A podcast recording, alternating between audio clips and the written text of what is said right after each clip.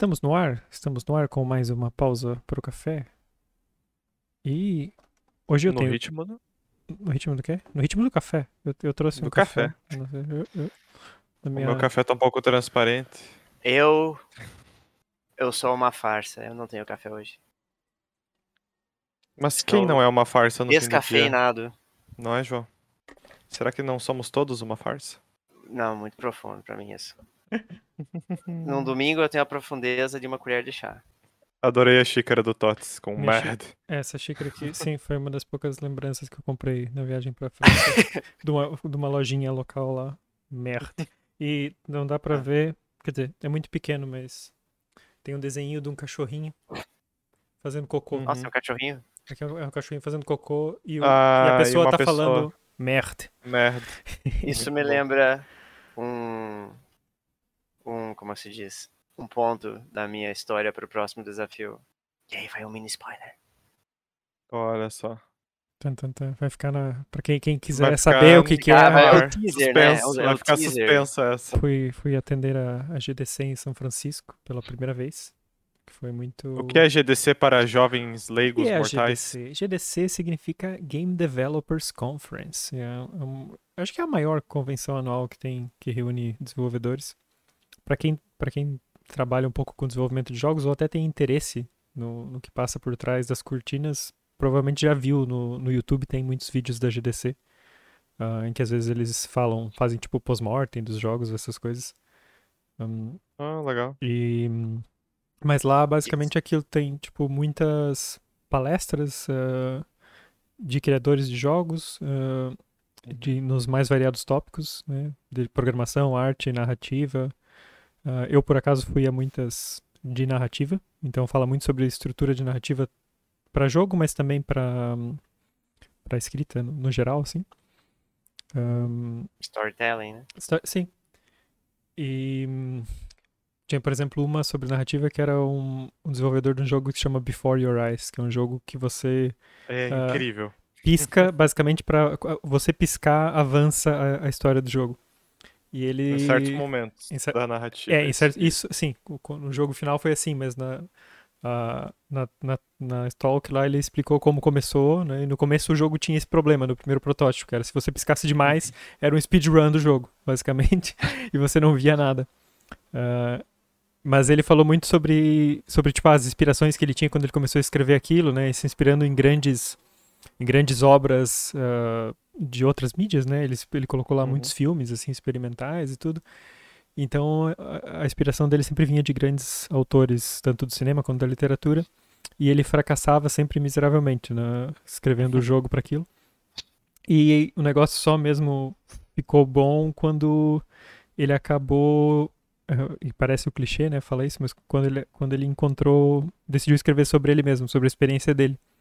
E ele Hum. teve uma época na infância dele em que ele tinha uma doença. Agora eu não lembro qual é o tipo da doença. Mas é, foi tipo uma, uma coisa temporária, assim, que durou. Ele. Putz, ele tinha comentado. Não é, não é autoimune, é, é outra coisa. É uma doença. Mas ele teve que ficar tipo um tempo no hospital, ficou na, na cadeira de Uhum. rodas um tempo. Ahm, então ele acabou escrevendo a história do jogo baseado na, na, na experiência dele, no relacionamento com os amigos dele, que eram as pessoas que estavam fazendo o jogo ali com ele também. Esse aí não é o cara do Hyper Light Drifter, né? Não, o Before Your Eyes é um jogo. Ah, achei, achei que tinha mencionado outro jogo. O Hyper Light, Light Drifter é de um cara que tinha algum problema no coração, né? Se não me engano. Não, Não não, sei, sei, por até. Não, eu não, acho não que, cheguei eu a acho que jogar. tinha, tinha bem a ver, por isso que ele fez o jogo meio frenético que eu tinha lido. Mas Ah. o, o Before Your Eyes, ele hoje tá, tá disponível pra quem assina Netflix. Você Ah, é? pode jogar por lá. Sim, tá, tá lá. Mas eu, eu comprei, ele é bem baratinho. Eu comprei ele ano passado e joguei. E, cara, é uma experiência muito legal. Ah, e- ele recomenda que você tenha uma webcam pra que ele pegue o, os seus olhos, né? Tipo, o, o movimento de piscar. Mas você pode jogar com o mouse, porque a experiência é muito mais imersiva. Porque como o Toto estava falando, vai ter momentos-chave da história em que você piscar faz ela avançar. Mas antes de. É quando aparece um. É, é metrônomo o nome daquele aparelho que conta o tempo? Uhum. É, então, aparece o ícone de um metrônomo e aí se você piscar, a, a história vai pra próxima parte. Só que é bem. Parece ser no começo aleatório, né? Tipo, às vezes você fica uns 5 minutos sem aparecer esse metrônomo e tu acompanha tudo que tá acontecendo. E todas as interações do jogo são com, com piscada, sabe? Tipo, tem. Como você tá revivendo memórias, umas horas ele te dá o sinal para você piscar para certo ângulo para desbloquear o que tava acontecendo naquele canto, sabe? É bem legal esse jogo. Muito, e é muito bem escrito. Eu lembrei de uma, nas partes no começo da talk que ele falou. A primeira versão do jogo que eles fizeram, o protótipo, né? Era uma uhum. pessoa morrendo no hospital, assim. Tava tipo. então, basicamente, tu ia piscando até. E cada piscada a pessoa lembrava uma coisa da vida dela até que ela morria. Uh, e aí.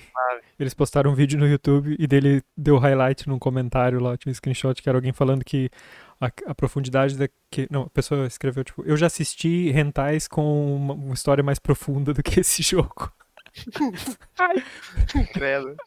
E, ele, e o cara, Nossa, e o cara falou, e, pro, e, provavelmente esse comentário tava certo. Porque a história, a primeira versão era uma bosta mesmo. Mas... Nossa, mas a história final é muito bonita. Então, é, eu acho que isso mostra também, né, como é, a pessoa que tá vendo de fora às vezes joga, joga ali e acha que o jogo já nasceu assim, já nasceu com uma história uhum. boa, mas ele, o cara passou, cara, foi um sete ou sete anos ou mais, foi tipo muitos, muitos anos que eles ficaram uh, a, desde a primeira versão do jogo até o que, que saiu ali. Um, claro que não ficaram o tempo todo em desenvolvimento assim ativo, né? Às vezes ficava parado um tempo, não sabiam o que faziam, parava. Mas para é, mostrar mas também, também tem a questão da, da tecnologia, né? De, de, reconhecer os seus olhos ali e como fazer com que isso não seja. Porque o jogo fala que nenhuma. A, a tua webcam tá ligada o tempo inteiro, mas nem nada está sendo gravado, ele tá só acompanhando o movimento dos seus olhos e fazer com que isso não seja um absurdo de você ficar o tempo inteiro assim, né? Puxando o teu olho para não, não arder, né? Sim, eles comentam máscara. sobre esse, o desafio de ficar. ver o quanto tem tempo consegue parte, ficar. Tem uma parte do jogo que ele te desafia a ficar, sei lá, acho que é um minuto sem piscar. E que, mas que faz, faz parte com a narrativa, sabe? Mas é bem, é bem legal. Que, Mas... que mais que tu pode conhecer? Sim, e, e ele, esse cara gostei, tipo, ele falando assim, é, ele é alguém que não é muito.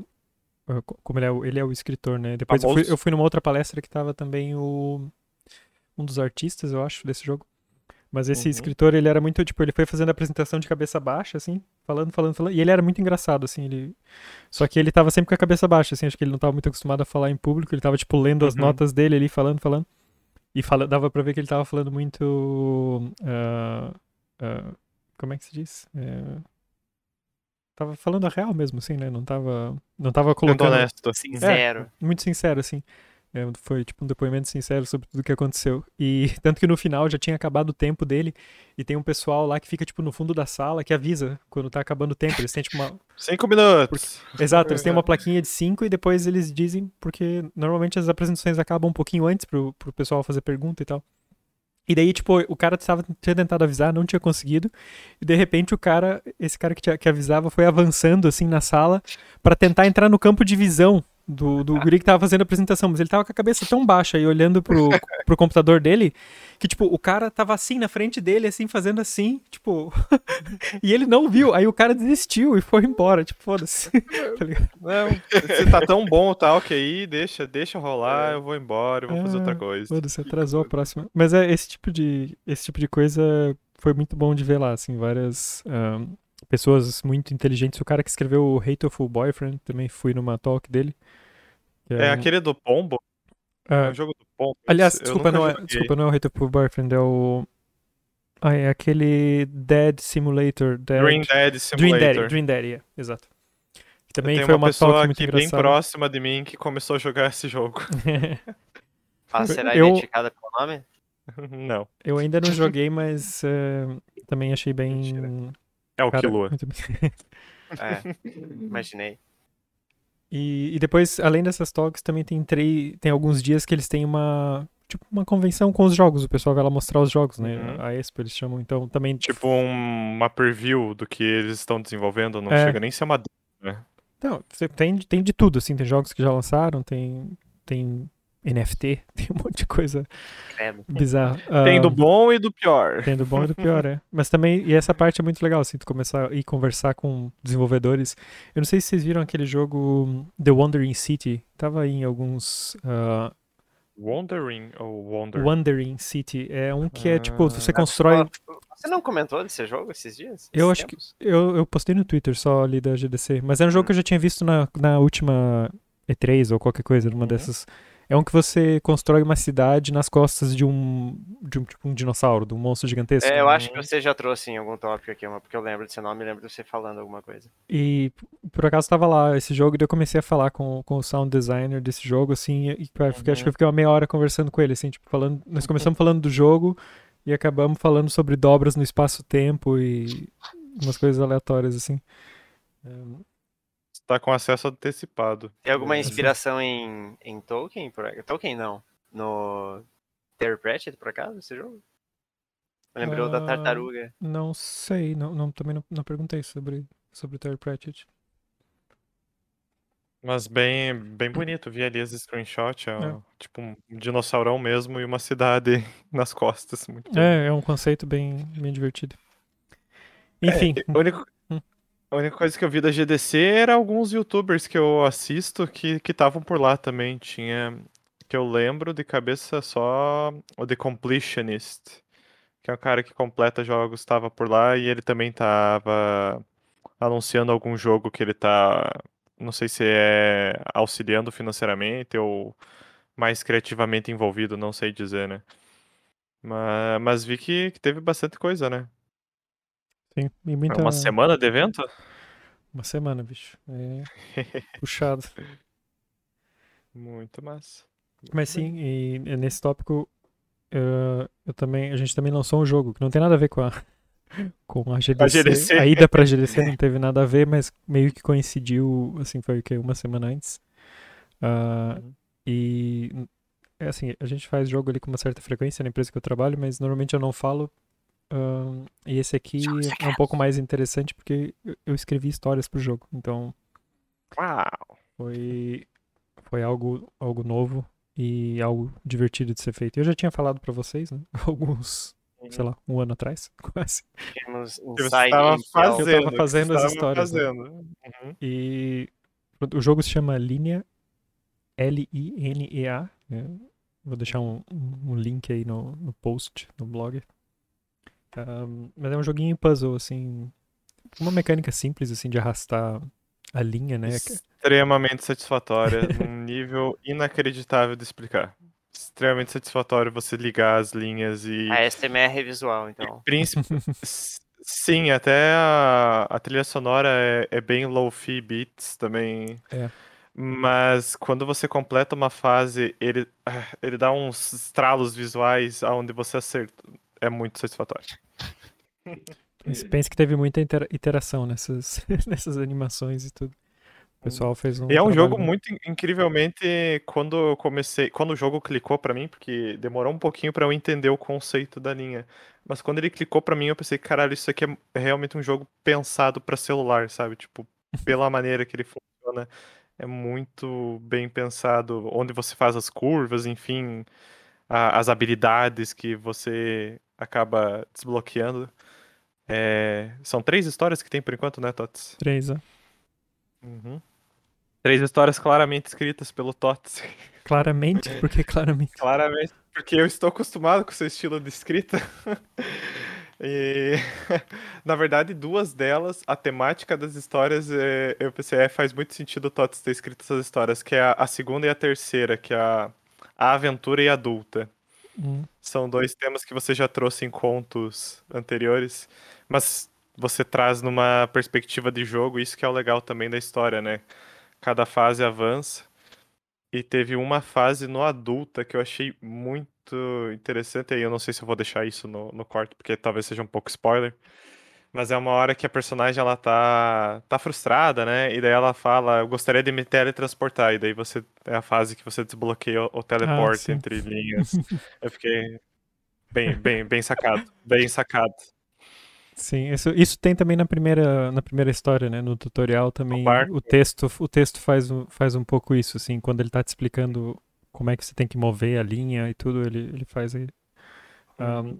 Mas a, a ideia das histórias para esse jogo era colocar histórias com essa temática mais. Porque os, jo- os jogos são para ser relaxantes, né?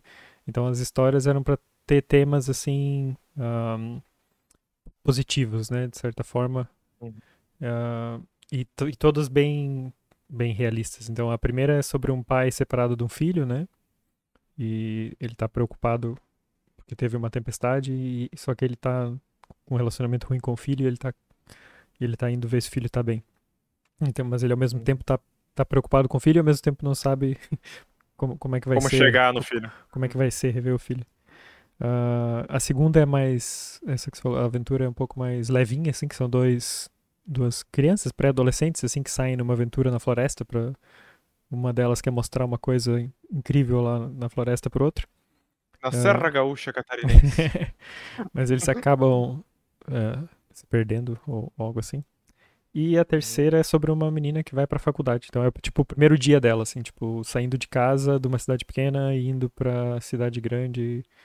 E também acontece alguma coisa errada. Todas. to- elas têm esse negócio, né? tipo, acontece uma coisa errada, né? Tem o, o low point e Tem depois. um conflito. Tem É. um conflito. A estrutura. Foi engraçado porque no outro dia, no, no workshop de escrita que eu tava fazendo, ah, a gente viu uma coisa sobre estruturas de, de histórias. Era mais sobre cinema, ah, mas aí tinha vários pontos da, da estrutura, assim, e eu comecei a colocar no, nas histórias do Linea e fecha muito bem certinho, assim. ah, Uhum. Até porque ali no Linea, como tá dividido por níveis, cada nível tem, sei lá, duas, três frases, fica muito fácil de identificar esses pontos. né? Uhum. Muito bom. E fica aí a recomendação de quem zerou já a linha aqui. Tá em português do Brasil, por acaso. Tá em português do Brasil, por Ah, acaso. Fui eu que traduzi, eh, localizei, então ah, acho que tá decente a tradução.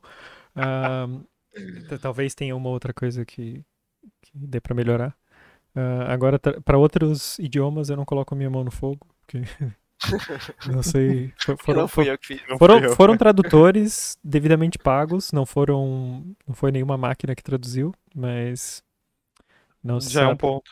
Inclusive tem uma, eu não sei se você chegou a reconhecer, mas ah, a primeira recordação tem uma frase, estava jogando em português, Tava jogando em português. Deixa eu ver, eu consigo ver lá aqui porque agora. eu posso, posso dar um, um exemplo de localização que foi Deixa interessante. eu abrir aqui. Uhum. Ahn, A primeira é do barqueiro, né? Que tu... do barqueiro, sim, do Do barqueiro. pescador, senhor pescador.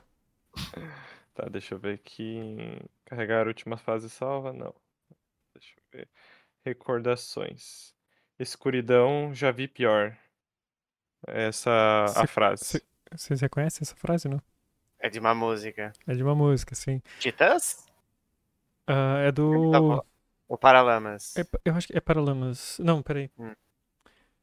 Eu coloquei. e não- Escuridão já É, eu. Exatamente. Mas eu não. Eu não conheço, não tenho essa referência. Oh, isso aí é uma É referência. Renato Russo, é Renato Russo, é isso a- mesmo. Aquele, ah, aquele episódio musical aí. Mas ah, agora, como é que tava essa música, essa, essa frase no original? De enlouquecer, gente sã. É. É a continuação da- do trecho. Se eu não me engano. Como essa frase no original? Bah. Como assim? Como que Ah, tava? Isso é, a como você imagina? Como Essa- você imagina que ela tá em inglês? Escuridão, já vi pior. Como ah, você imagina tá. que é a ah, frase original? Ah, Eu hum. deixo aqui com o meu professor de inglês, futuro Ah, professor de- de aí inglês. depende do, do, do lirismo que você quer deixar na, na frase, né? Mas literalmente podia ser I've seen worse Não, darkness. não, não, não, Entendi. mas é- essa é a questão. É porque foi escrito tudo em inglês. Então, na hora de traduzir. Ah, entendi, Entendeu? entendi. Ah, então eu colocaria isso mesmo, porque eu não sei a intenção de lirismo que queria ser deixado no trecho. Eu acho É. que ah, Qual como que é a frase original, então, então? depois que virou uma referência à música, né? Também, também é uma referência à música original, é por isso que eu traduzi assim. que é Ah, hum. Ih, é- hum, ih, rapaz, vamos pensar. com Fear escuridão. of the Dark. Não. Eu- mas acho que é Não? uma da- eu acho que é a frase mais famosa com escuridão de uma música em inglês. Eu acho que é essa. Ahn, Hello Darkness, my old friend. É! Ah, é? Ah, muito Exa- bom, cara. Exatamente. E, cara, eu fiquei, eu fiquei, tipo, quando eu fui traduzir isso, pá, Hello Darkness, my old friend, eu, tipo, eu não posso, não ia fazer sentido nenhum eu colocar Olá, escuridão, Olá, minha escuridão, velha minha amiga. velha amiga. Tipo, perde, deu, Daí eu fui procurar músicas em português que tinha, assim, e essa era uma das poucas que eu conhecia, essa música. Porra, parabéns, e é uma que é eu- muito conhecida, né? E depois as pessoas acham que o trabalho de traduzir é fácil, né, cara? Não, ele é, mas pra fazer um trabalho bem feito não é fácil. Localização. É, localiza- localização é, é, o nome isso- da palavra. Aí tá a diferença, né, de localização pra tradução. Se fosse, se fosse só uma exato. tradução, ia ser Olá Escuridão, minha velha amiga. E aqui a gente faz um gancho até com o Clube do Livro, que foi uma crítica do Tots pro. ah, putz, esqueci o nome do livro agora.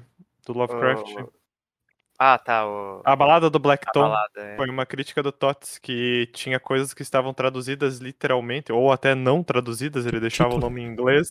Nome da rua. Título, né? Ah, nome Hum. da rua e tal, né? Que se fosse, sei lá, uma lá, uma época coleção Vagalume, claramente colocaria o nome de ruas brasileiras, ou Chaves. Chaves tinha essa mania de colocar nome O de Guarujá, Chaves brasileiro. brasileiras. fazia, Vamos para cara, o- Guarujá. a, a moeda corrente, entre outras coisas, referência Uhum. Ao Pelé. Referência ao Pelé, Pois que-. Peraí, mas o do Pelé. O que será Não que é, é naquele assim no episódio? original, eu não faço. Deve ser alguma coisa. Eu acho que é, porque o- do- ou, ou, ou não é, ou é o Pelé, porque o Pelé é mundial, né? Na- Naquela Pois é, época o Pelé já era é, famoso que- mundialmente. É muito aleatório. Era melhor ter ido assistir o filme do Pelé. Não, mas eu acho que essa do Pelé tinha- era real. Pelé na época. Eu acho que sim, eu acho que sim. Hum, Eu Depois agora, eu agora tô, se- fica aqui uma dica, aqui uma dica de rede social. Eu tô seguindo uma conta no Twitter, posso deixar o link aqui, que é só vídeos do Chaves. É, Do é Chaves. é no original em espanhol, mas dá pra entender tudo assim. É, e é só isso, é tipo vídeos de 30 segundos ou um minuto com mo- momentos do Chaves. Então, todo, Uhum. todo desvendando dia. de Chaves. É, todo dia eu, eu, eu, eu vejo algum desses e, e é muito bom. E às vezes tem até vídeos que é. Agora não lembro se é da mesma conta ou se eu tô seguindo mais de uma, mas as- é momentos, tipo, sei lá, do Chapolin, em que ele tá. O próprio X-Espírito, né? Tipo, não consegue segurar a risada. Tipo, tem uma cena que tá passando o, seu- o seu Madruga e ele dá um. Não é o seu Madruga, né? É um personagem do, do Dom Ramon. Ah, mas ele joga água e, e aí o. E ele não consegue segurar o riso e ele fica se escondendo atrás de um balde, assim, a cara, pra esconder a risada da cara do, do Dom Ramon. Mas e aí, agora, já que a gente falou de Chaves, e isso nem tava nos tópicos da pausa, Né. né? Mas, de qualquer forma, Chaves ou Chapolin? Eu sempre preferi Chapolin, na maioria dos casos. Também Apesar- sempre me... É porque eu, eu acho que o Chapolin tinha uma, assim, mai- muito maior variação, né? Porque eram muitos cenários diferentes em que o Chapolin era inserido. E o Chaves era, aspas, meio que a mesma coisa, né? Sempre na vila e tal. Então o Chapolin tinha essa, essa pegada mais de novidade pra mim. E eu, eu preferia, Sim. no geral. É é, Eu sei. acho que Chaves é muito engraçado até o momento que você assiste Chapolin. Porque Chapolin é. Ele, o Chaves ele não é uma paródia de algo fixo, né? O Chapolin ele é uma paródia de É super-herói. paródia, né? Ele é uma paródia es- escrachada. Até os vilões do Chapolin são paródias, né? Então. Eu acho que tem muito mais coisa memorável. Porque o, o Chaves, ele, ele é muito engraçado e ele usa muito o recurso da repetição, né? Uhum. É, então isso, isso deixa ele muito engraçado. O, o, o Chapolin, eu acho que é. Ele consegue extravasar a criatividade, assim, tipo, começar a pensar nos episódios, é tipo o episódio dos aerolitos, aquele episódio da festa fantasia. É, Todos tem- aerolitos. é muito- o, Eu do Abominável, o Homem das Naves. É, tipo, tem umas coisas assim tão diferentes. O Abominável, o Homem das Naves é, um- é um- é uma coisa de terror, assim. Eu tinha medo Eu ia, eu ia falar isso, cara. Eu, eu adoro a- as temáticas dos episódios. e Eu morria de medo desse episódio quando eu era criança. Era O terrível. Alma de Demônio que matou o Mar Morto. Tem essa também. É, é É- Essa é aquela muito- do. Do tataravô ou não? Não sei, eu acho que não, mas porque tem várias de pirata, né? Várias Dos de pirata? Tem. Cara, era muito E bom eu mesmo. adorava que o Chapolin também, ele destroçava os ditados populares, cara. Isso era, era tipo, os personagens tinham bordões assim, que, que no Chaves também tem, né? Cada personagem tem, tem o seu bordão, Sim. vamos dizer assim. Mas o Chapolin, ele, ele tinha mais, ele era mais rico nisso. Então, eu acho que acabava deixando as coisas mais interessantes. Mas engraçado. Tem- É. tem- eu tenho que voltar, tenho que reassistir, cara, porque eu, nossa, na minha infância eu, eu chorava da risada com o Chapolin. E é aquele negócio que você ri na primeira, na segunda, na terceira vez que você assiste, porque é, é nisso que ele se sustenta, né? Sim, A e tem muita, muita estraga. referência cultural interessante no Chapolin, cara. Tem um, ah, um episódio que é sobre eh, o Fausto, né? O, o- o- meio que um acordo com o diabo, que é do, do Uhum. doutor lá que queria realizar os desejos, ele tem tipo uma varinha que é O potinho, Shirion né? do diabo. É, o cara, eu, eu adorava essas coisas, eu aprendi muita coisa cultural por causa do Chapolin também, através disso. O, o, Chapolin é cultura. o X- Sim, é cheio de cultura. não é à toa que o, que o Xperito, é o apelido vem de Shakespearezito, né? Pequeno Shakespeare. É sério. É, Ah, Ele era, ele era É, mas um gênio. Tinha né? o X-Espírito, tinha a série X-Espírito. Essa eu nunca achei muito engraçada. Ah, eu já vi uns que era- episódios bem engraçados disso aí. É, é, a- Quando eu era mais novo, eu não achava engraçado, porque ele era meio eu que um também não- algo do também tipo. não- não me pegou muito. isso. X-Espírito. pelo menos aqui eu via, era tipo, cada episódio era uma coisa completamente diferente, assim, era... Isso. Ah, então eram tipo sketches. É, É, eu não achava muito engraçado quando era criança, tipo, não tão quanto Chaves. Quem sabe hoje faça mais sentido, porque os personagens do X-Espírito eram adultos, de fato, né? Talvez isso. É, o que ele interpretava, enquanto no Chaves eram adultos interpretando crianças. Pois, essa é uma, é uma coisa muito genial também, que recentemente eu fui ver aquela, falando em seriados recentes, o That Nine Show, não sei se algum de vocês viu. Não, Ah, bom, não existe... sei se verei também. Ah, é o, é o revival, né? Do É tipo, um- 77 é continuação, ba- sequel barra revival, e tem... E eu acho que uma das coisas que eu percebi que era genial no Dead Sevens é que, tal qual Chaves, os adolescentes eram interpretados por adultos no Dead Sevens. Claramente adultos. claramente muito adultos. E, e agora nessa do Dead Nine Show, eu- alguém teve a ideia genial de colocar pirralhos mesmo ali interpretando pirralhos. E são péssimos. São um pior que o outro, aqueles atores, tipo. Isso meio que dá O uma. único comentário positivo que eu vi dessa série é que ela é muito boa quando ela faz referência a That Seven Show. A, a história própria dela em si não não tem metade do que That Seven tinha. É, ela é muito derivativa, assim mesmo. Até os É, e eu próprios, fico muito. né? os próprios personagens novos, as crianças, são tipo uma versão igual ou uma fusão de um personagem do Dead Sevens. Uhum. É, eu não. Eu nunca terminei That Seven. Acho que eu parei na quinta temporada, ou quarta, agora não lembro. Ele fica muito ruim. É, eu, eu parei logo depois que. Aqui, spoilers de uma série de anos atrás. É, que a Dona e o Eric terminam. ah, e aí eles meio que ficam. É, é muito bizarro, porque daí eles continuam se encontrando em rodas de amigo e ficam se trocando farpa o tempo inteiro. E chegou num ponto que meio que me desgastou isso. Tipo, já não tava mais tão engraçado. Tava... Perdeu a novidade. A- Ali até nem tava ainda tão ruim, porque depois Não, fica, não tava tão ruim, só ficou cansativo, eu acho. fica pior é quando o Eric sai do- da série mesmo. E daí Que é a aquilo. última temporada, né? É, é tipo, Ali- é tipo The Office, assim, que no, quando sai o Michael Scott, assim, que aquilo dá uma. Eu tava conversando com, com uns amigos sobre isso. Eu acho que ainda The Office, a, a temporada do. Qual que é o nome do cara? Eu- Robert eu- California? Do Robert California, ela não é tão ruim assim. Eu, eu- eu acho que ela o ainda ator tem é algum- muito bom, né? Porque Tem o Robert. California, ele é aquele cara que ele se fala. Diferente do Michael, ele, ele fala como se ele fosse um gênio. Uhum. E aí, quando começa a revelar, o cara é um maluco do caralho, faz suruba na casa, festa com o pessoal pelado. Só que aí depois, é, eu acho que o que destrói, e, e eu não sei por que eles fizeram isso até hoje, o, o Andy, cara, quando ele volta pro final, é péssimo. É horrível. Assim, eles rasgaram. O personagem já não era muito bom, mas de qualquer forma eles rasgaram aquele personagem. É, dá, dá vergonha de ver, cara. né? Mas não é aquela vergonha, tipo, do, do, do episódio que o Michael Scott prometeu dar uma bolsa de estudo para as crianças. Não, a- cara, Não, não, aquilo ali é. E É isso é brabo, aquela vergonha, mas é aquela vergonha que você vai até o final. O Andy, cara, o Andy é insuportável. É, é terrível o que eles fizeram. Mas é, é triste, é triste, porque era uma ótima série que não soube quando acabar, né, cara? É, mas é isso aí que Ah, mas isso, acontece. isso é um mal que afeta muitas séries, né, cara? Sim, sim. Uhum. Não saber quando acabar. Eu também sinto Mas que. sabe qual série não é afetada por isso? Crashing, que é uma série muito curta. que eu- Qual, eu- qual o nome? Crashing. Batendo? É mais de crashing na- no, no, tipo, sentido de vou, vou ficar aí na tua casa, tá ligado? Crashing. Ah, Ah, tá. tá. É, Dormindo. É, é uma série. Tá no. Eu tenho quase certeza que tá, tá no Netflix, é? É do Netflix, acho. É, mas é daquela criadora do Fleabag, a Phoebe Ah, Waller-Bridge. Phoebe Waller-Bridge, É. isso. Essa mulher é muito engraçada e ela é uma puta escritora também. Ela. Nossa. Sim. E essa É série, uma ela, profissional do sexo? ela é o quê? É uma. Sei lá, uma profissional do sexo, a escritora. Meu Deus. Ah, demorei, demorou pra registrar. Um, mas o, o, o Crashing saiu antes do Fleabag, que é a- uma série muito famosa na internet. Um, E ela é muito boa também. muito boa, muito boa. Eu, eu gostei muito do Fleabag também. Ah, eu acho que o Crashing são tipo 12 ou 10 episódios, bem, bem pequenininho assim. É tipo uma temporada? Sim, é só isso. Até, aliás, são menos, são seis episódios. Seis episódios de vinte e poucos minutos. Ahn, e é sobre uma. Tem uma galera que mora num hospital meio que abandonado, assim. É tipo um negócio do governo que você pode. Você é tipo o guardião do hospital, assim. Daí você, o governo te deixa morar lá.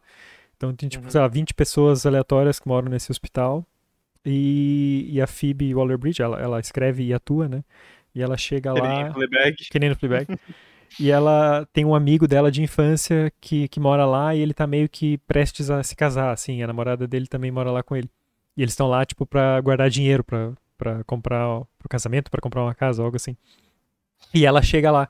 Só que ela, ela e esse amigo, eles são amigos desde criança e eles têm uma amizade muito, muito próxima. Então são Uhum. tipo melhores amigos que estão o tempo todo se tocando, assim, sabe? Então Assim. a, a, a namorada dele logo fica muito, muito com ciúme dos dois, porque, porque tem tipo uma tensão sexual ali o tempo todo, o tempo todo entre os dois.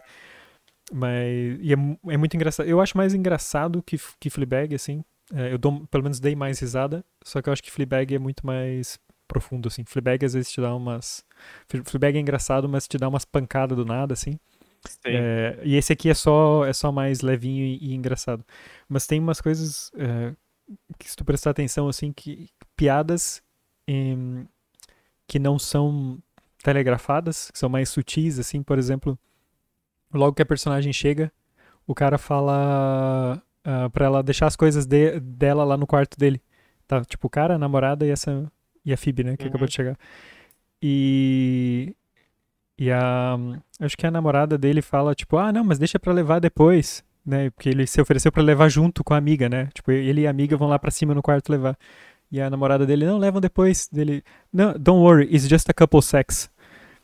E, tipo, muito muito, muito detalhezinho assim, né? Tipo, ah, o negócio soa como alguns segundos, mas soa também como um casal fazendo sexo. Então é, ela, ela coloca essas coisinhas assim que Ela é muito boa mesmo, a Phoebe. Bah, cara. Quando eu assisti, eu assisti Fleabag aleatoriamente, assim, colo- coloquei pra assistir.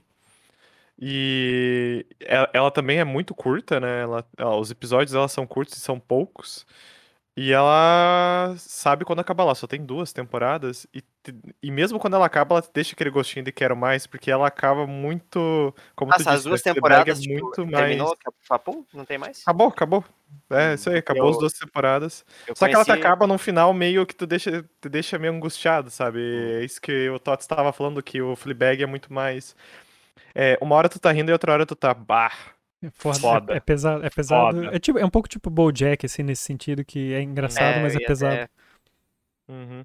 O, o maior exemplo, acho que é, é o primeiro ponto de conflito de Fleabag, que ela, ela tem a irmã dela, né? É, ela e a irmã, a mãe já morreu faz alguns anos, e ela tá numa janta na casa da irmã, a, a irmã tá prestes a casar, e uma hora ela tá na cozinha sozinha com o marido da irmã e o cara simplesmente beija ela. Tipo, tá, tá podre de bêbado e tal.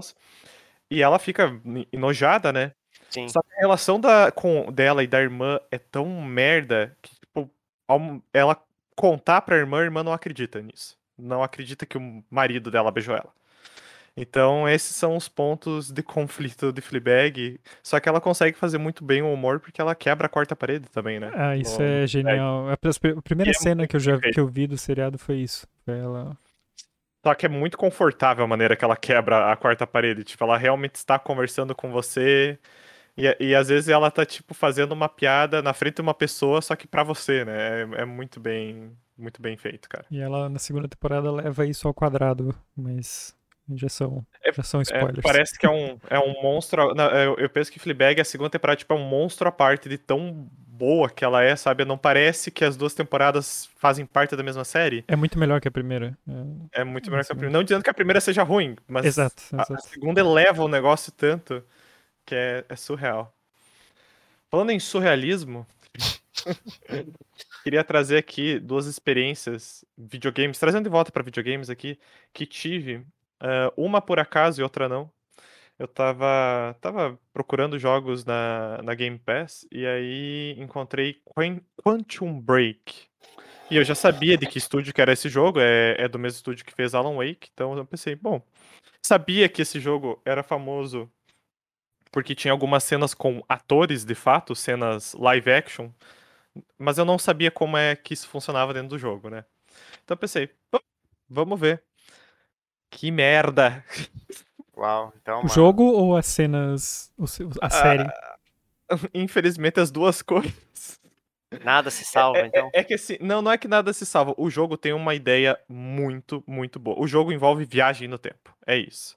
É, a, a, premissa é que você é um cara que o, o seu amigo multibilionário inventou uma máquina do tempo e você foi testar com ele e a partir daí dá erro no, no teste e você desenvolve poderes temporais. A parte de mecânica é legal, você pode tipo paralisar inimigos no tempo, você pode correr mais rápido, do que o tempo em si. E a premissa é que depois desse experimento o tempo começou a colapsar, basicamente. Uhum. Uh, existem momentos em que o tempo todo ao seu redor para, mas você continua conseguindo se mover. Uhum. Isso cria umas situações de gameplay muito massa. Tipo, tem uma, uma hora que um barco está sendo destruído e você está no meio dele. Só que aí fica dando esses momentos do o tempo parar e você ter que desviar dos escombros, sabe? Tipo, tem ideias legais. Uma pena, de verdade, é que, tipo assim, o jogo é dividido em cinco capítulos. Ao final de cada capítulo de gameplay, tem um literalmente um episódio de série de 20 e poucos minutos para você assistir. Com Uma atores. Mega, mega cutscene. Cara, só que assim, esse episódio de série, ele desenvolve a história principal? Sim e não, porque ela só na perspectiva dos personagens secundários, muitos dos hum. quais nem aparecem no jogo principal. E é muito merda, porque, tipo, é filler, cara. Porque tem. No primeiro episódio, tem uma cena que, assim, resume o que é essa série. Um personagem está sendo perseguido. A perseguição tem 10 minutos. 10 minutos reais acontece essa perseguição. E ele acaba sendo capturado no fim da, da perseguição. E isso resume o que são esses episódios de série. Um monte de coisa acontecendo que dá em nada. E aí depois você volta pro gameplay. Só que eu fico muito frustrado porque é um jogo que ele tem amplo potencial, porque ele tenta fazer aquele negócio de narrativa The Last of Us faz. Uma hora você controla o herói, outra hora você controla o vilão, sabe? Uhum. E aí qual que é a pira? Você e o vilão do jogo têm poderes de viajar no tempo. Só que o vilão tem um poder que você não tem. Ele consegue vislumbrar o futuro. Hum. Ele consegue ver o que vai acontecer. E nas partes dele, você, você sempre vai ter que fazer uma escolha. E você vai saber quais são as consequências para a história do herói. Tipo, ah, se eu escolher matar essa pessoa, o herói vai ter mais fama. Se eu escolher deixá-la viva, ele vai cair em infâmia, mas ele vai conseguir a ajuda dessa pessoa depois. E você, como vilão, tem que fazer essa escolha, mas você sabe que vai impactar na outra parte do gameplay. Isso eu achei genial a primeira vez Sim, que aconteceu. É Uma pena que a história não leva a nada, entendeu? Tipo, a história é fraca. Eu, eu não sei se, se o Tots chegou a jogar. Ainda não, eu, eu, eu, eu, joguei quase todos os jogos do Remedy e gosto muito deles. Mas esse aí eu lembro que na época. Eu acho que ele saiu, era só pra Xbox quando saiu algo assim. Isso. assim. E daí eu não joguei, depois muita gente falou mal também. Mas ele sempre. Ele não é ruim, assim, péssimo, mas ele é frustrante, porque ele tem muito potencial desperdiçado. Mas eles é. sempre fazem alguma coisa assim com uma história. Uh, de, tipo essa do seriado, né? Uhum. Em outros jogos, no, no, no, Alan Wake também tem, né? Você... Toda vez que começava um capítulo tinha anteriormente em Alan Wake, não, só mas... que é só cutscene, né? Mas não, mas tinha também no Alan Wake, se você ligava a TV no, no, dentro do jogo, ah, tinha uma série Night de terror. Spring. Era isso, é. é. então todo jogo do Remedy tem alguma, alguma coisa nesse sentido, assim. Só que eu acho que nesse foi, foi demais, sabe? Porque, tipo, a, a história da parte do seriado é ruim. Tipo, é, é mal executada mesmo. Uh, o gameplay, ele, ele começa a história interessante. O problema é que, tipo, tem muita pouca viagem no tempo para um jogo de viagem no tempo. Eu acho que eles poderiam ter explorado melhor isso. Mas acho que eles precisaram passar por aí, principalmente na parte de mecânica, eles precisaram passar por aí para chegar no próximo jogo deles e para para conseguir Que é o meu próximo tópico para também. conseguir fazer bem, que é o control. Control, controle. Então, logo depois que eu terminei Quantum Break, eu fui jogar Control, porque eu tenho esse jogo há, há muito, muito tempo e nunca tinha. Eu tinha eu- jogado o começo, Acho mas que você parei. já falou dele em outro, outro episódio. Sim, eu que era quando eu tinha começado, exato. Só que agora eu fui até o final, cara. E esse aí, ele tem. Eu acho que a Remedy é muito isso. É- Ela consegue fazer algo muito bom em detrimento de alguma outra coisa. Eu acho que em Control o gameplay é muito bom. O jogo é, é muito bom de se jogar, porque, pô, em certo momento do jogo você está levitando. É isso, você consegue levitar. E você consegue levitar objetos, é muito massa. Porém, a história não é tão boa. É, o, o problema da A história geral não a, é tão a, boa. a, histó- a mainline, né? A história principal ali é ruim. Mas o que eles fazem muito bem no, no acho que eles fazem muito bem de forma geral é o, Todos. é o, é o ah, world building, né? Eles criam Construção de universo. construção é ou mundo de criação, como diz o meu colega aqui português. Ah, Muito bom. Mas eu acho que, e no Control especificamente, eu achei incrível. Achei a melhor, o melhor que eles já fizeram em, cria- em criação de Sim. mundo, assim. Eles criam toda essa. É tipo um FBI, né? Que é, só que é pra. É uma. Eles criam a Área 51. Eles fazem É, o mas, tipo, universo da Área 51. Existe um prédio do governo dedicado a, a- a fenômenos sobrenaturais. E só que tipo, desde a, tipo esse prédio meio que não é visível ou acessível para qualquer pessoa. E tudo dentro dele funciona de acordo com, com objetos sobrenaturais. São, e tipo, ao mesmo tempo que você tá ali explorando esse ambiente, você começa a, a ver sobre burocracias. Eles, eles colocam isso no, nos textos que você acha, por Nos exemplo, ao longo do jogo. é. E os arquivos de texto têm rasuras em partes confidenciais. É. E, é, e muitas vezes você tem que fazer o, o pensamento do que seria essa rasura. Pra mim, um dos melhores momentos, assim, de você achar esses arquivos, o prédio, ele move de local as salas, né? Ele tem essa característica, tipo... Hogwarts. É tipo Hogwarts, né? Que as escadas mexem, mas é literalmente o prédio, as salas. Aí você vê alguém falando sobre. Você tem, tem cartazes no, no mapa, tipo, cuidado com, com o movimento do prédio, né? Se você perceber, ative o protocolo de segurança, alguma coisa assim. Sim. E uma hora você acha um arquivo que alguém.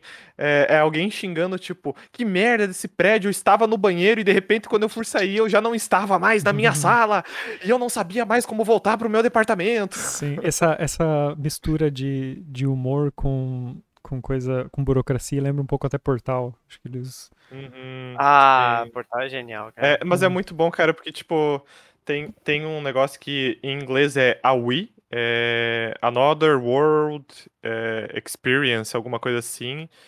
E, Ah. e em português Ó. ficou tipo EMA. é, Mas enfim, são objetos é, que eles causam os fenômenos sobrenaturais ao redor deles. Só que aí qualquer coisa pode ser isso. Então, às vezes, você encontra umas salas de vidro com, sei lá, um ganso. É tipo uma cela De- de, de segurança, brinquedo. assim. Uma, uma Tem, sala. tem um, tem um que ele nunca revela o que, que é, mas você acha, você acha o objeto e você acha vários documentos que é o patinho de borracha. Ah, E, sim. tipo, pessoas dizem que coisas acontecem ao redor desse patinho, mas ninguém fala o que, que é.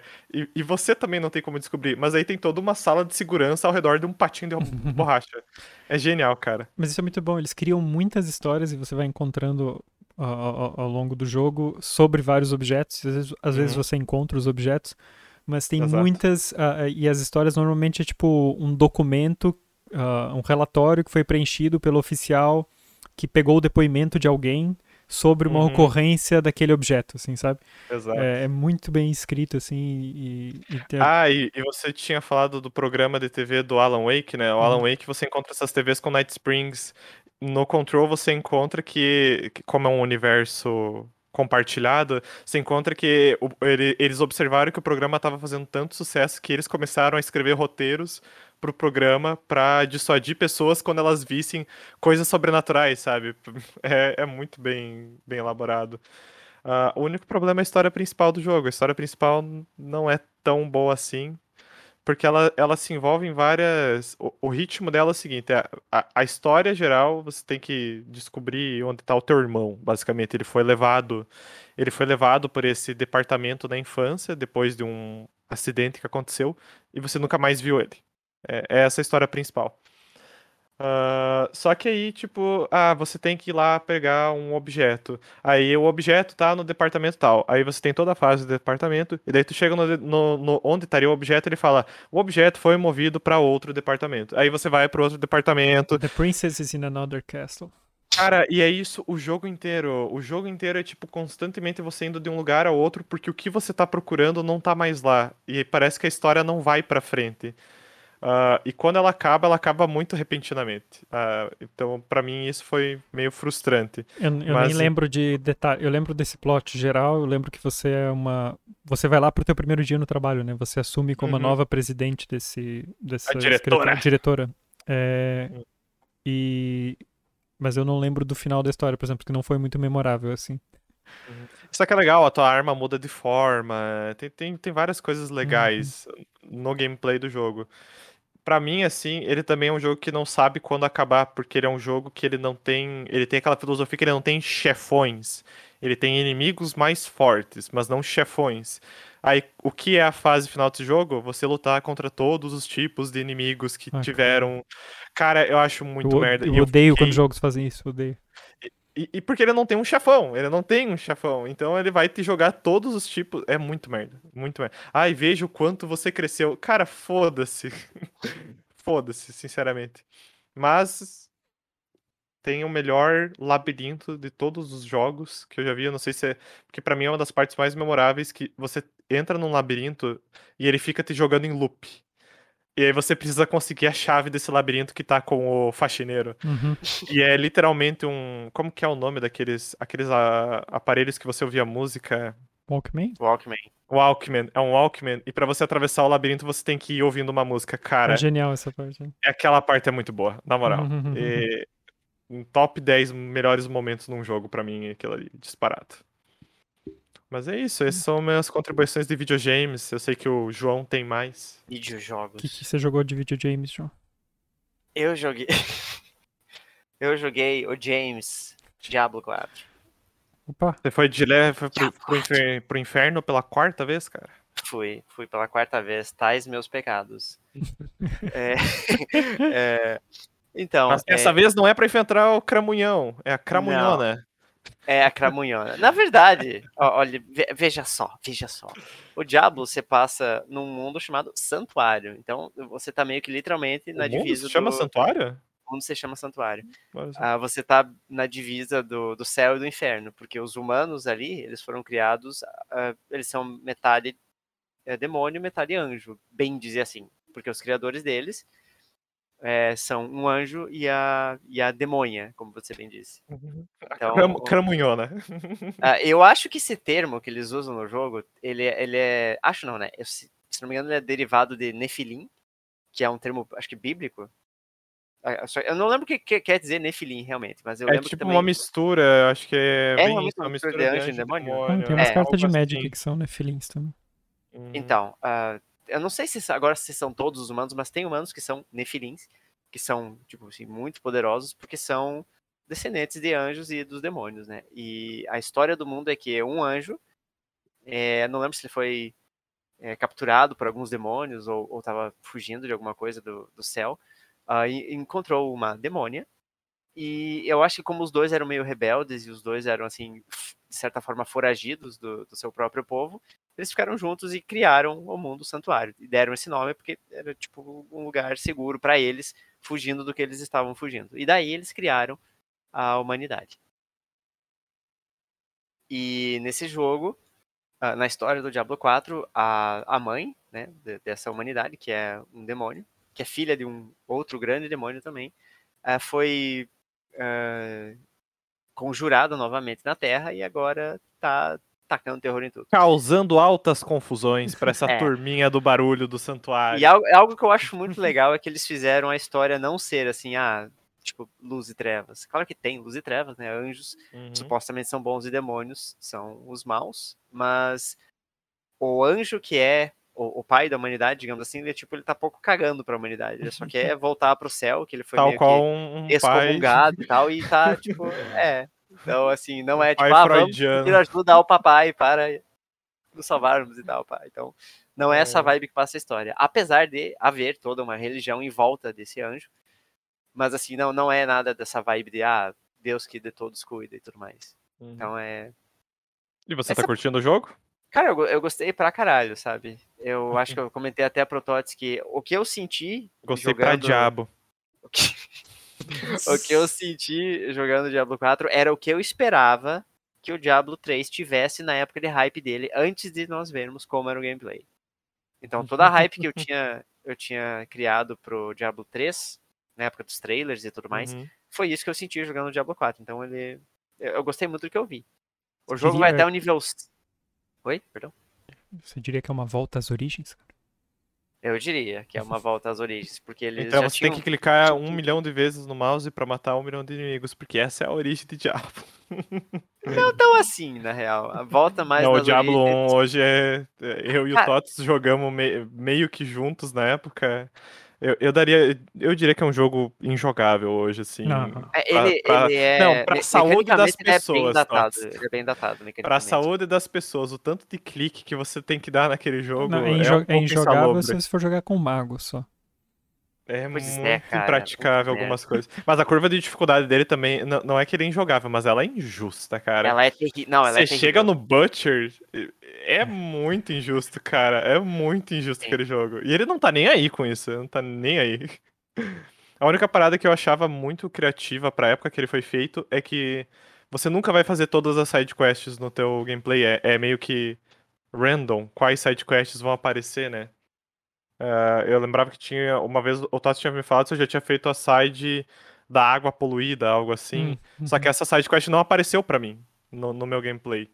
E, e aí que eu fui pesquisar e descobri isso. Achei, achei ah, que, que, que legal esse aspecto random. do Recursos jogo. Eu que eles usavam ruim pessoa jogar- é, Mais de uma isso. vez. Uhum. Aí, que, aí isso aí é um artifício pra rejogar o jogo, né? É, Então, mas era- naquela época e deveria tal. ser o único jogo que você ia ter, né, cara? É, não, sim, é, é- é válido nesse ponto, Uhum. mas. ah, mas é, de certa forma também é um pouco frustrante, porque você pode ter o azar de jogar várias vezes e nunca ver certas quests. né? Acho que tá. Ah, mas vol- voltando ao Diablo 4, ele é é uma volta às origens no sentido de temática. O pessoal tinha reclamado do Diablo 3 que ele era muito, muito cartunesco, assim. Apesar de ele ter um sistema de combate que eu Muito achei bom. colorido. O pessoal reclamou. Ele- que é, ele é ele bem de cor. É uma sai- fantasia fantasiosa. sai é bastante fantasia. do, do do aspecto dark, que o primeiro jogo era terrivelmente obscuro, assim, cara, era, era muito... Até demais. Você, você sentia medo mesmo, porque o teu personagem É andava a gótico, passos né? de formiga, você andava a passos de formiga, cara, era, era E você não enxergava nada no e você cenário. não enxergava nada, então era realmente uma experiência de terror, assim, sabe?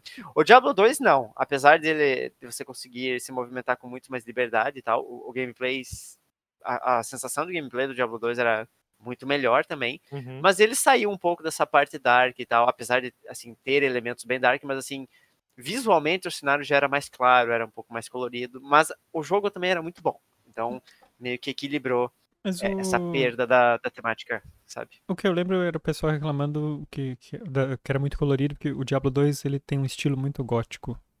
Ah, Uhum. Então, Mas você sabe que o sucesso do Diablo 2 é muito pelo co-op também, né? Tipo, que na época as pessoas adoravam jogar em, em grupos. LAN, Acho que você podia jogar até LAN, até quatro Sim, jogadores, sim. né? Não, até oito. Ah, Até oito? É, então, tipo, e- isso sustentou muito o jogo. A- se ele tem falhas, as pessoas passavam por isso porque você tá jogando com seus amigos, né? Ah, e era algo que não tinha muitos jogos RPGs da época que ofereciam isso, né? Isso era antes do grande boom de MMO, pelo que eu lembre. Não sei se o WoW já foi- tava no ar ainda. Foi em 2000 e 2002, a, a, o Diablo e a respectiva expansão. Uhum. Ah, isso com certeza conta, mas eu acho que boa parte do sucesso do Diablo 2 também se deve a ele ter resolvido, ou a eles terem resolvido, vários problemas que o Diablo 1 tinha, que como o Todd estava falando, da como era injusto jogar com, com certas classes ou certos aspectos do jogo, eles melhoraram muito o design. eh, de E trouxeram o necromante, né, cara? Não, não só de Classe classes, assim, fundamental. assim, de atributos e como que o teu, como que o teu personagem conseguia ficar mais forte, eles colocaram várias outras formas. Tanto que cada personagem tinha. Cada personagem tinha. É, Uma árvore de. Isso, uma árvore de skills. Isso. E no Diablo 1 eh, era não tinha nem árvore de skills, era, eram magias Era linear, que eram é. através de livros e todos os personagens aprendiam as mesmas. Só que o. O. O mago era o único que basicamente conseguia aprender todas, porque era o único que con- conseguia investir um alto no atributo de magia, que era o requerimento para aprender Uhum. esses os feitiços, né? E daí o, o, o guerreiro e a arqueira basicamente ficavam só no, no, no ataque físico, basicamente. Então era. Apesar E do jogo ser agora- bom, ter feito muito sucesso, ele era bem limitado nessa questão na época. E outra Diablo coisa do 2, Diablo 1 que era muito merda é que não tinha respawn de inimigos. Tipo, tu matou, matou. Sim, É, sim, tu vai você não ter, tinha- tu vai não conseguir XP até certo ponto, né, cara? Ah, e isso, quando tu chegava no, no Diablo, no final, se tu tivesse feito alguma merda na tua skill tree, tu tava Sim. fudido. Sem falar que se você jogasse de mago, você tinha grandes chances de não chegar no Diablo, porque tinha, tem vários é, inimigos imunes a, a, a certos tipos de feitiço, e o mago depende 100% dos feitiços dele pra bater, porque ele, ele não, não tem ataque físico, ele, ele é fraco, ele apanha e ele morre, não tem Uhum. como. Então, se foi, meu amigo, é isso aí. Tinha um modo de jogo que você até podia jogar meio que como se fosse LAN, simulando LAN, só que single player, que daí os níveis todos resetavam quando você saía e reabria o jogo. Então você Hum. podia farmar se você quisesse. Mas Nós era. estamos né? desviando do tópico em Sim, questão, que que é, é o Diablo 4. Tá, mas você jogou com qual classe aí no 4? Então, eu joguei com a Sorcerer e com o Necromancer, que eu, que eu sempre gostei de Mago, Caster e tal, então eu testei essas duas. E eu achei bem legal, assim, as skills, várias skills eles trouxeram da, das temáticas já conhecidas do, do Diablo, né, porque a Sorcerer, a- apesar de ser só existente no Diablo 2, ela, ela é a evolução do Mago, que é do, Uhum. do, do primeiro jogo. Então foi uma evolução muito boa. E eles trouxeram várias skills icônicas, o gameplay, o feeling do gameplay. Ele lembra um pouco o Diablo 3, só que não tão frenético, tem um passo mais desacelerado, que eu achei bom. O jogo é muito bonito. É, Ah, porque e eu- visualmente ele tá, tá, ele é tá lindo, bonito, ele é né? lindo jogo, eu gostei muito. A, a temática dele também é bem, é bem gótica, assim, eu gostei muito da, da imersão, ele é, o voice acting dele tá muito bom. A lore dele parece estar muito boa, porque o storytelling tá, tá bem contado também. Ah, e apesar de ser um, um, um fator, um fator não, mas um, um elogio pequeno, eu também gostei muito da a visibilidade dos menus. A, a- a tela que você aprende skills, cara, nossa, o ícone das skills é, é tudo muito bonito, assim, parece um vitral de igreja, assim, os ícones das skills, é, é muito bonito o jogo. O que faz sentido pra Diablo, né? Pois é, tá, casa muito com a temática, né, cara? Eu lembro que eu achava E- isso bonito no 2, a, a forma que os capítulos eram exibidos, sabe? Que era, eram os livros. Eu né? achava. A apresentação era muito boa. Uhum. E o Diablo 4, se eu não me. Eu não sei quantos atos va- vai ter esse jogo, não sei se já falaram. É Mas... que ele tá em acesso antecipado, né? Até É, importante é, foi o, foi o. Open Beta ali que teve, que foi no dois, três fins de semanas atrás. E nós só tivemos acesso ao primeiro ato. Você podia jogar até o fim do primeiro ato completo. Você podia Hum, continuar jogando se você quisesse, mas você não ganhava mais nível, não ganhava mais experiência. E não saía e daquele a- mapa também, né? É, e a grande sacada desse Diablo é que o estilo dele, ele é um, um, um open world. Ele é um mundo aberto, você encontra outros jogadores fazendo outros eventos, lutando contra bosses e tal. Tem a questão dungeon, que você só, só vê quem tá na sua, no seu grupo. Você pode entrar sozinho e dentro dessas das masmorras você só fica com o seu grupo. Mas quando você tá no mundo aberto, você consegue tropeçar em outros jogadores, você consegue ajudar eles, o que eles estão fazendo, eles conseguem ajudar você nas missões que você está fazendo. E é, é bem legal, assim. E tem um- o chefe de mundo, que nós, nós só tivemos acesso a um também, que é pra você. Você não consegue fazer sozinho, porque você não, não tem tempo hábil pra fazer sozinho, você tem 15 minutos pra matar o chefe, senão ele vai embora. Ah, é uma experiência bem legal. É, Eu não achei ele particularmente muito difícil depois que você aprende o que ele faz, mas é, assim, é muito divertido. Ele Uhum. tem mecânicas que se você não desviar, você simplesmente morre, porque ele é muito forte. É muito legal ver ele assim, arrastando o braço no, no chão, assim, metade da galera morrendo porque não desviou. É, é bem a sensação mesmo de conteúdo de grupo difícil, sabe? Então você diz que o inferno está de volta. O inferno, o inferno não, né? O santuário está de volta. Ah, então eu, eu. Agora a parte ruim do jogo. O preço dele tá bem salgado. Assim, É. Por padrões Blizzard, ele está bem salgado. Quanto, quanto ele está custando agora, João?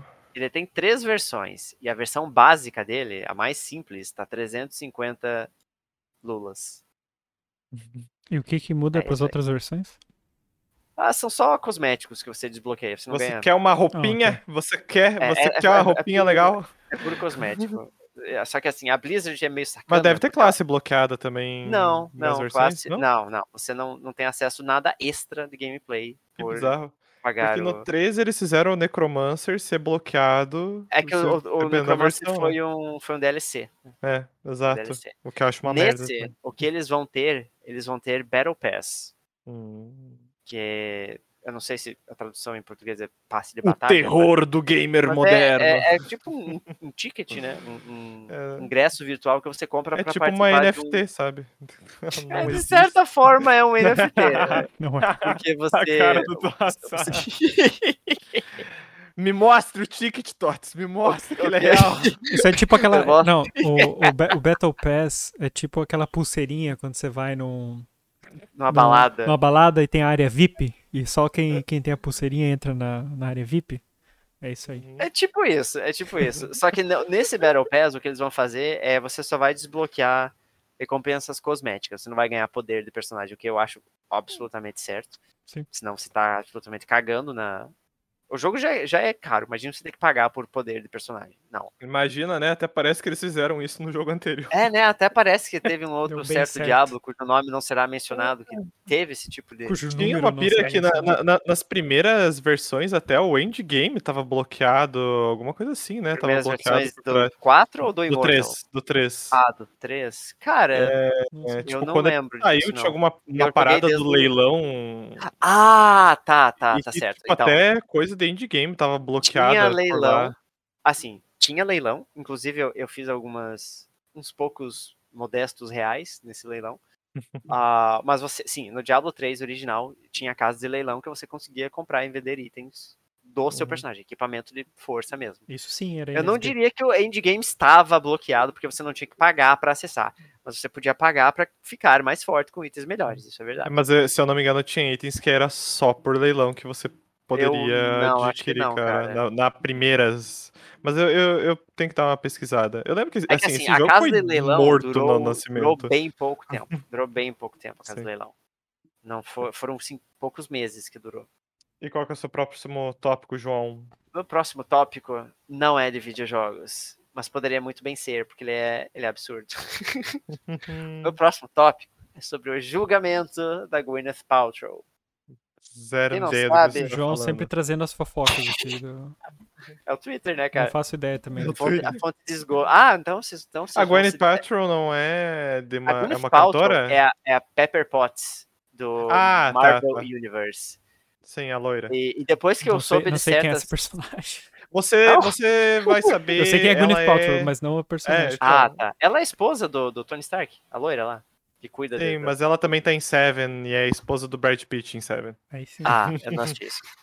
Ah, mas enfim, o que aconteceu foi que aparentemente ela estava de férias numa estação de esqui ou qualquer coisa assim.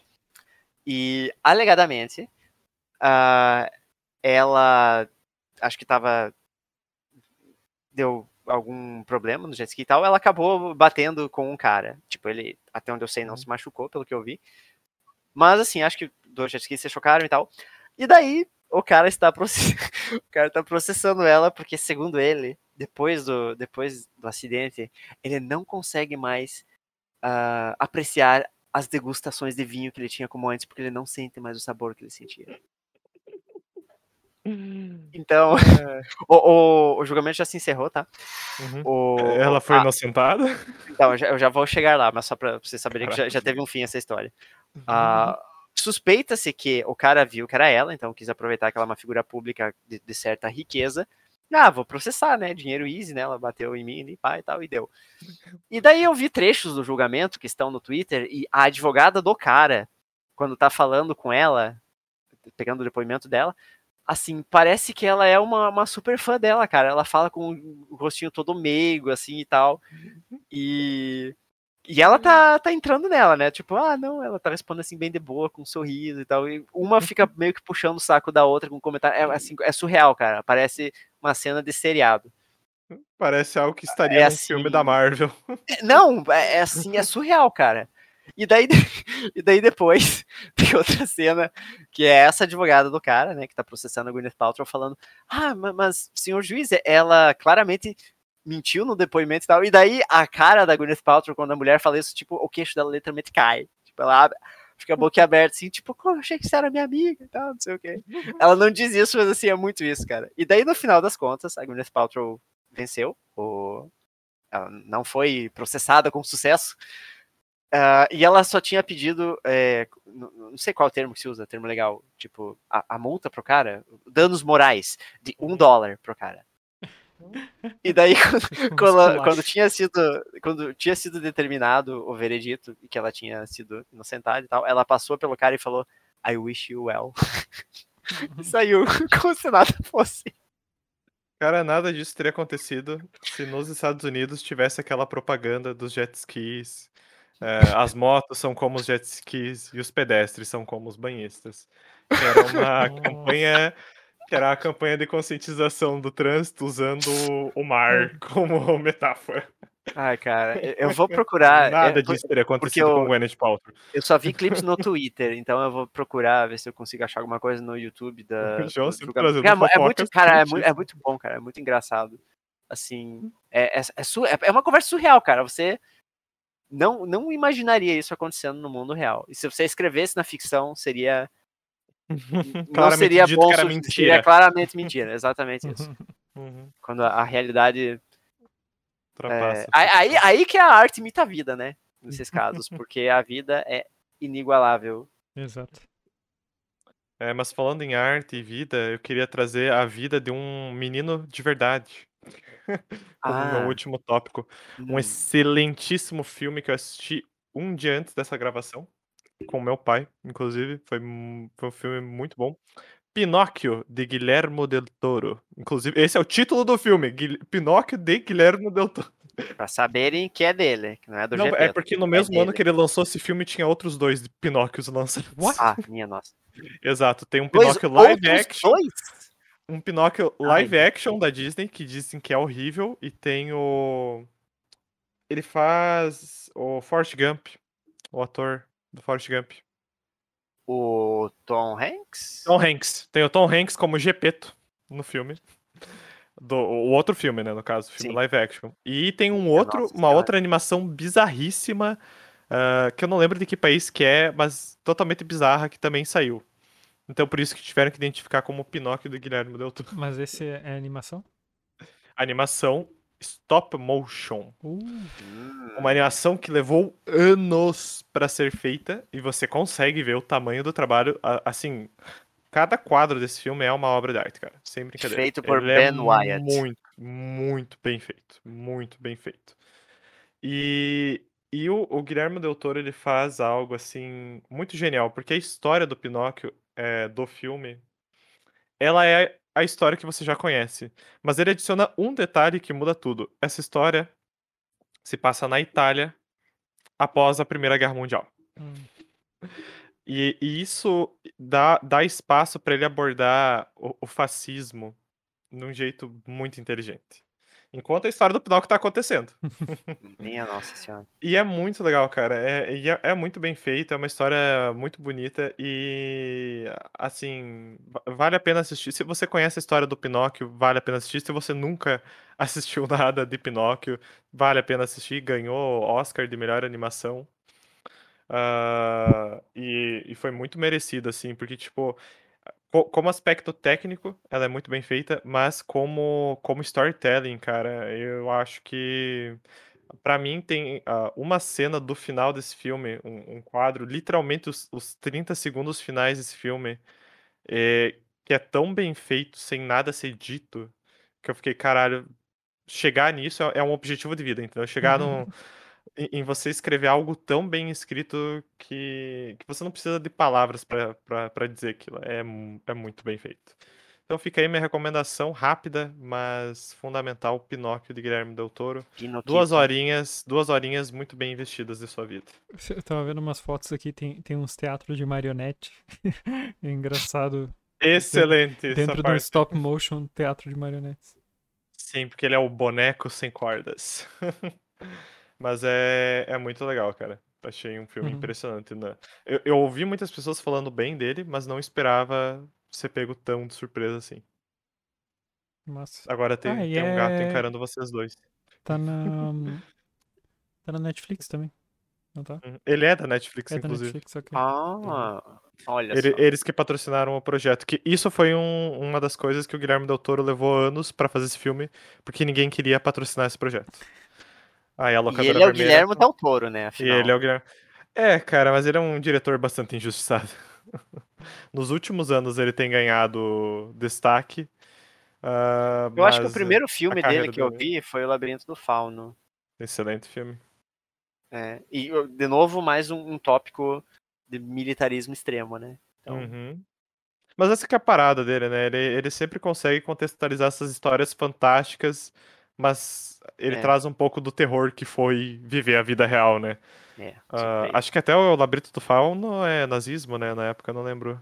É que é, é, é, na, é na Espanha? É na Espanha? Eu não lembro. eu não lembro então, em qual o país que era. é, mas é um país que fala espanhol. É- é- Uhum. Eu não lembro assim da lore, mas é, é bem assim, nazifascismo a, a vibe que Uhum. passa, né? Então, Ah, você quer encerrar essa pausa então, João, já que o seu, o seu é o último tópico? quero. É um tópico que, de certa forma, diz respeito a todos vocês, né? Porque. E se passa na Espanha? Mentira, Você não é passa na Espanha, olha só. Não, é na vamos- Europa. É na Europa, vamos- mas vamos- não é na Espanha. Não, acho que, é, acho que é dito que é na Espanha, sim. Acho Mas é se é na fala em Espanha. espanhol, vamos dizer isso. É, você fala em espanhol. É sobre o quase médico maligno 4. Quase remake. É, Residente. Nossa, foi péssima. Ei, essa, essa piada é trademark minha, cai fora. Não xingue ela assim. Ah, mas então, há X tempos, pouco tempo, saiu o remake do Resident Evil 4, que eu não sabia que ele era tão. Quer dizer, eu, eu sabia que ele era um jogo muito aclamado, mas eu não sabia que ele era assim tão querido dentro Nossa, da é própria considerado um franquia. dos melhores jogos já feitos é. na história, até fora da Ah, franquia. eu não sei, eu acho que eu já comentei algumas vezes, mas quando eu, eu era. Eu sempre fui. Eu sempre fui. Eu era criança quando eu tive assim meu primeiro contato com Resident Evil, nunca Você me chamou atenção criança? porque eu sempre fui criança. Eu, eu sou uma criança, na verdade. Eu não cresço, tá? Peter Pan. Eu fugi daí do Peter Pan porque eles queriam me matar lá. E essa é a lore, essa é uma lore obscura do Peter Pan. Tipo, por que, que não existem adultos nele? Ah, porque ele mata. ele mata os adultos. Ah, Mas voltando ao terror em questão. É, o meu primeiro contato com Resident Evil, eu era criança, então não era o tipo de jogo que me atraía, porque eu sentia, sei lá, medo. tal. Ele era um jogo assustador, né, cara? Apesar dos gráficos chinfrins da época, do Resident Evil 1 ou do Biohazard, como era conhecido na época, é, dava medo, né? Porque zumbis e tal. E eu, eu nunca fui muito assim fã de jogo survival, nunca foi muito meu estilo. Mas, ah, através de um amigo muito querido, eu passei uma vez a. Eu visitei a casa dele uma vez e assisti ele jogando esse jogo. Tipo, é, é o tipo de jogo que é muito legal você assistir, é muito legal você acompanhar. Não sei dizer o porquê. Eu acho que é o estilo de jogo survival que, que gera essa, esse engajamento. Todo. Mas o 4 em si ou o outro? O 4 em si, eu vi ele jogando o 4. E era o 4 original, claro. Uhum. E assim, é, o, o diálogo era, era assim, cheesy e tal, tinha a personalidade de cada personagem.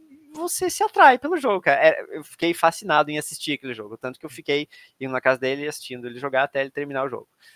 E eu não sei porque essa memória meio que me marcou. Então, quando eu soube do lançamento do jogo, que eu soube assim, bem de surpresa, porque eu não sei se, quão, quanto que isso foi divulgado. Pra mim, tipo, ó, ups, tá saindo Resident Evil 4, tinha um monte de streamer falando isso e tal. Resumindo que eu acabei assistindo uns 3, 4 streamers terminarem o jogo, de, de tanto que eu, que eu me apeguei ao jogo. E foi muito legal ver, assim, as diferenças que o, o, o original tem pro, pro remake, assim, sabe? Uhum. Tem algumas diferenças que eu, que eu fico sentindo que eles mudaram, sinceramente. Mas, assim, não é nada que estraga o jogo, a história, longe disso. Inclusive, todos os streamers aclamaram o jogo. Um dos melhores remakes que já jogaram. Assim, como remake, ele é, ele é excelente. Como jogo, só jogo, ele também é excelente. Então, ele é um. Não sei se dá para chamar de sucessor né, do original, mas ele é uma, uma revisitação do original muito fidedigna e que o que trouxe de novo foi muito bem-vindo e muito bem encaixado no jogo, sabe? Então, É o que a eu Capcom só tem ouvi elogios agora. do Uhum. jogo. Eles têm feito muito isso com esses últimos remakes, que eles, eles fizeram remake do 2, É, e eu também foi muito dois- bem, também foi muito bem aclamado por isso. Mas, mas é interessante porque eu acho que o 4 é o primeiro que eles acertaram em tudo, porque o 2 eles fizeram um remake, o jogo é muito bom, tem uma história muito Uhum. boa, mas eles tiraram uma feature que eu não sei porque eles fizeram isso, mas que ela tinha no jogo original. O o Resident quê? Evil 2 tinha dois CDs. E, Hum. cada, e, e não era porque. É, é claro que era porque o jogo não cabia inteiro num CD, mas cada CD era uma campanha. Você tinha a campanha do Leon num e a campanha da Claire no outro. E dependendo da ordem que você zerasse esses dois CDs, o- os eventos aconteciam diferentes no segundo CD. Se você zera a do Leon primeiro e depois a da Claire, inimigos que você matou na do Leon não vão aparecer na campanha da Claire, sabe? Ah, e é vice-versa. E muda a história, muda o rumo da história em, em alguns fatos. É, e pra você conseguir o final verdadeiro, você tinha que zerar as duas campanhas, né? Sim. Faz porque, tipo, o primeiro CD era na perspectiva do Leon, todo o jogo, e o segundo era na, na perspectiva da Claire, mas era uma história só, né? E no remake eles, eles fazem as duas campanhas, mas uma não interfere na outra. Você luta os mesmos bosses. e- Eu Ah, não sei então tira um pouco isso, dessa, cara. dessa. Só, só- que, tipo, isso era a mágica do jogo, Sim, saca? Isso era um sim, negócio legal, Tira tiraram. um pouco do entrelaçar das histórias. Mas o jogo é muito bom, o, o Remake 2. O Remake do 3, eles cortaram metade da história fora. Caralho. E, é, e tipo, o pessoal detestou, porque, tipo, o jogo é muito bonito, mas o jogo tem 5 horas de duração, porque sim, sabe? E é isso, Ah. então, pra nossa pausa, senhores? Sim, fica aí como a pausa mais longa do sindicato Da até história. Os caras ficam um mês sem gravar pausa, agora. né? É isso, é isso. Tá nisso, tá nisso. Uma pausa carregada. É. Ó, agora voltei, então, Voltou a tempo de pra dizer, dizer tchau, tchau, pessoal. tchau. Tchau, e até o próximo café. Que não tivemos dessa vez, né? Teve sim. Teve do, do, Aqui. do? Tivemos nos, nos Representando. bastidores. Teve muito café nos bastidores. Eu tô dividindo a cadeira com um gato aqui, tá bem, bem, bem divertido. Um gato de 5 quilos. Então até a próxima. Tchau, tchau. Isso aí. Tchau, tchau. tchau. tchau.